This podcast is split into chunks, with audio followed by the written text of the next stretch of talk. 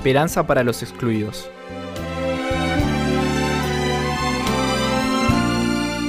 Y el rey dirá, les digo la verdad, cuando hicieron alguna de estas cosas, al más insignificante de estos, mis hermanos, me lo hicieron a mí.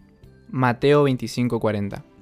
Era un día más en el Centro de Tratamiento de Cirugía para Albinos en Tanzania, dirigido por la Agencia Dentista de Desarrollo y Recursos Asistenciales, más conocidos como EIDRA.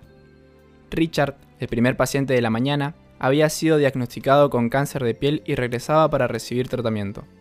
Cuénteme de usted, dijo la doctora Janet, mientras entraba a la habitación y preparaba al paciente para el tratamiento. No hay mucho que contar, respondió Richard, extendiendo su brazo enrojecido. La doctora Janet no tenía ninguna duda de que el paciente moriría a los 40 años si no recibía tratamiento. Los albinos son propensos al cáncer de piel y a la mala visión debido a la reducción de la producción de melanina. La falta de esta sustancia deja la piel con muy poco color y poca protección natural contra el sol. La doctora le preguntó, ¿A qué te dedicas? Perdí un trabajo en un hotel bien pagado.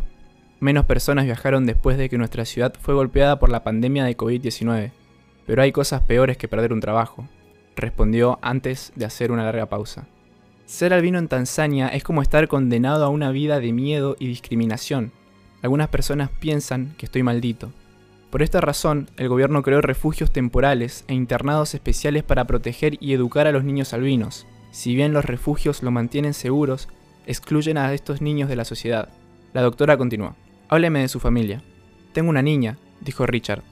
Ella es tan bella y gracias a Dios no tiene albinismo. Richard recibió un tratamiento contra el cáncer hasta que se curó. El hecho de que la enfermedad fuera diagnosticada a tiempo le permitió recuperarse por completo. EIDRA ha estado apoyando a personas con albinismo durante las últimas cuatro décadas, en asociación con el Departamento Gubernamental de Dermatología y la Sociedad de Albinismo de Tanzania. EIDRA es la organización humanitaria de la Iglesia Dentista del Séptimo Día. Por medio de una red internacional, proporciona ayuda y asistencia en más de 118 países. Una parte de nuestras ofrendas regulares se destina a Hydra y los proyectos de emergencia que ella apoya. Para obtener más información sobre su trabajo, visita hydrasudamerica.org.